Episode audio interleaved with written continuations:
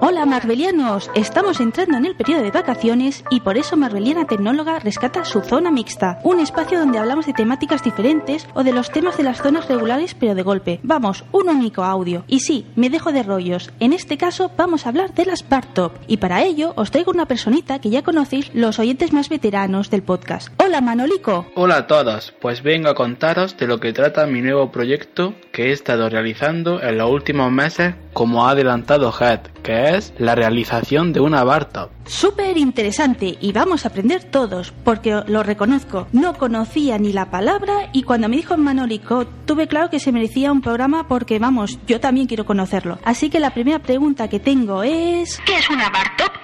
Para empezar y poner a la gente en situación, lo que he construido ha sido una máquina arcade, de las que suele haber en las zonas recreativas con videojuegos antiguos, de las que solía haber en los alrededores de las boleras, centros comerciales, vaya, digamos en zonas de juegos gaming. Hombre, estas máquinas sí que las conozco. De pequeña había un salón recreativo al lado de casa y era tradición los fines de semana que junto a mi padre visitarlo y hacer algunas partidillas. Normalmente eran juegos de lucha, aunque el que más jugábamos y mejor se nos daba era el virtual tenis. Me parece súper interesante la idea que has tenido, Manolo, pero... ¿Por qué tienes este proyecto de máquina arcade? Bueno, pues la idea de crearme una máquina de este tipo es sobre todo por la nostalgia y, como no, por la afición a los videojuegos retro y a la tecnología. El cómo poder disfrutar de buenos juegos de nuestra infancia en los días de hoy. De muy pequeño recuerdo que a veces iba con mi padre a tomar un refresco a un bar de mi pueblo, donde había una máquina arcade para dos jugadores con el juego del Street Fighter 2 Turbo. De más adolescente recuerdo que en una reunión familiar fuimos a un restaurante que tenía una máquina de estas con el Tekken y la verdad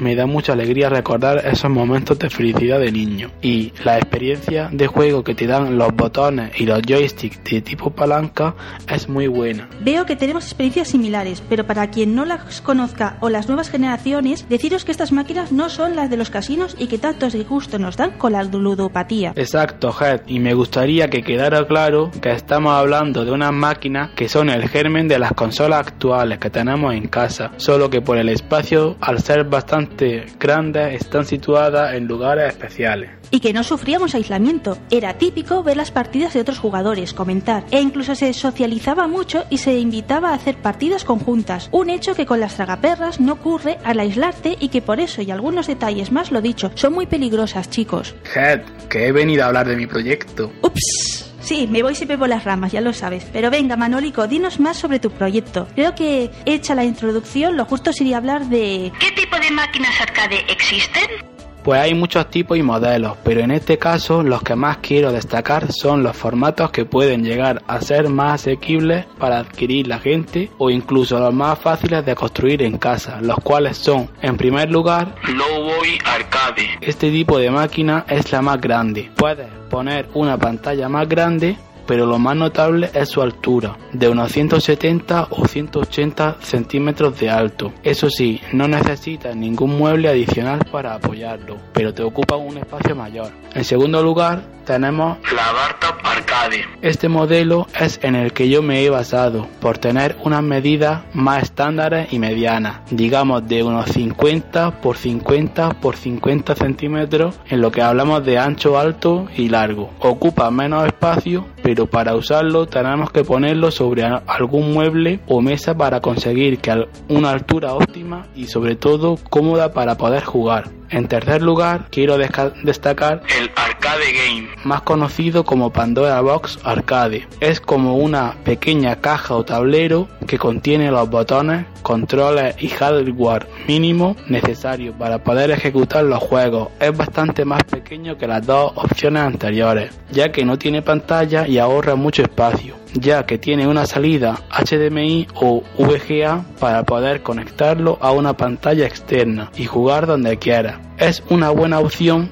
de compra por precio y por ser más portable, aunque yo prefiero el modo Bartop, ya que es lo que más se parece a una máquina arcade y más nostalgia me da. Perfecto, y cuando nos hemos decantado por el elemento que más se adapta a nosotros, ¿cómo jugar o cómo se monta, instala, configura todo lo necesario para juegos? ¿Qué sistemas se utilizan para emular los videojuegos? Pues una vez que lo tienes todo montado y conectado, mueble montado, pantalla puesta, placa y botones conectados, debemos hacer varias La cosa se divide en dos. Para las máquinas Lowboy y Bartop se utiliza un mini ordenador llamado Raspberry Pi, al cual se le puede montar dos sistemas operativos diferentes, que son RetroPie y o Recalbox, los cuales vienen con un emulador preinstalado llamado RetroArch o Emulation Station. Una vez instalado y configurado, habría que añadirle las ROMs de los videojuegos a los que queramos jugar, siempre teniendo mucho cuidado con el tema de licencia, ya que por copyright solo te dejan usar las ROMs de juegos que tengas originales. Por mi experiencia, prefiero utilizar el sistema de RetroPie, ya que me es más conocido, fácil e intuitivo a la hora de configurar los botones de juego, y es muy fácil añadirle las ROM. Por otra parte,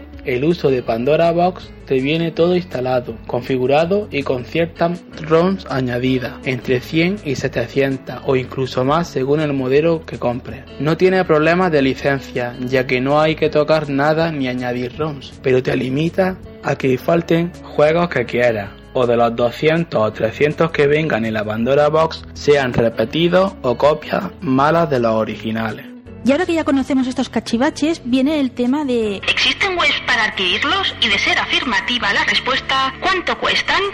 Sí que hay páginas web donde puedes comprar estas máquinas de juegos, Head. Incluso hay otras páginas web que se dedican a vender piezas para que tú te las montes en casa, de forma artesanal, digamos. Decir que una ya montada y configurada con acabados perfectos puede costar de 700 a 1000 euros y montándola en casa te puedes ahorrar entre 200 y 350 euros. ¡Wow! Está muy bien. La verdad que tiene muy buena pinta como negocio. Ya te digo, Head, en un futuro, si no llego a encontrar trabajo, una buena idea sería montar algún negocio relacionado con esto, pero eso ya según la demanda que tenga, ya que pienso que hay bastante gente a la que le gustaría montarse algo así, o eso creo. Pues muchísima suerte Manolico y habrá que ir estudiando este sector. Espero que si termina cuajando, nos vayas visitando y contando esos avances. Dalo por hecho. Saludos a todos los oyentes y muchas gracias una vez más por dejarme participar y no olvidéis, os esperamos en el próximo podcast. Adiós. Gracias a ti, Manolico. Siempre es un placer que pases y ya tengo ganas de encontrar el siguiente tema. Dicho esto, también me despido por este mes. Vuestra capitana os dice que seáis buenos y nos reencontramos muy pronto.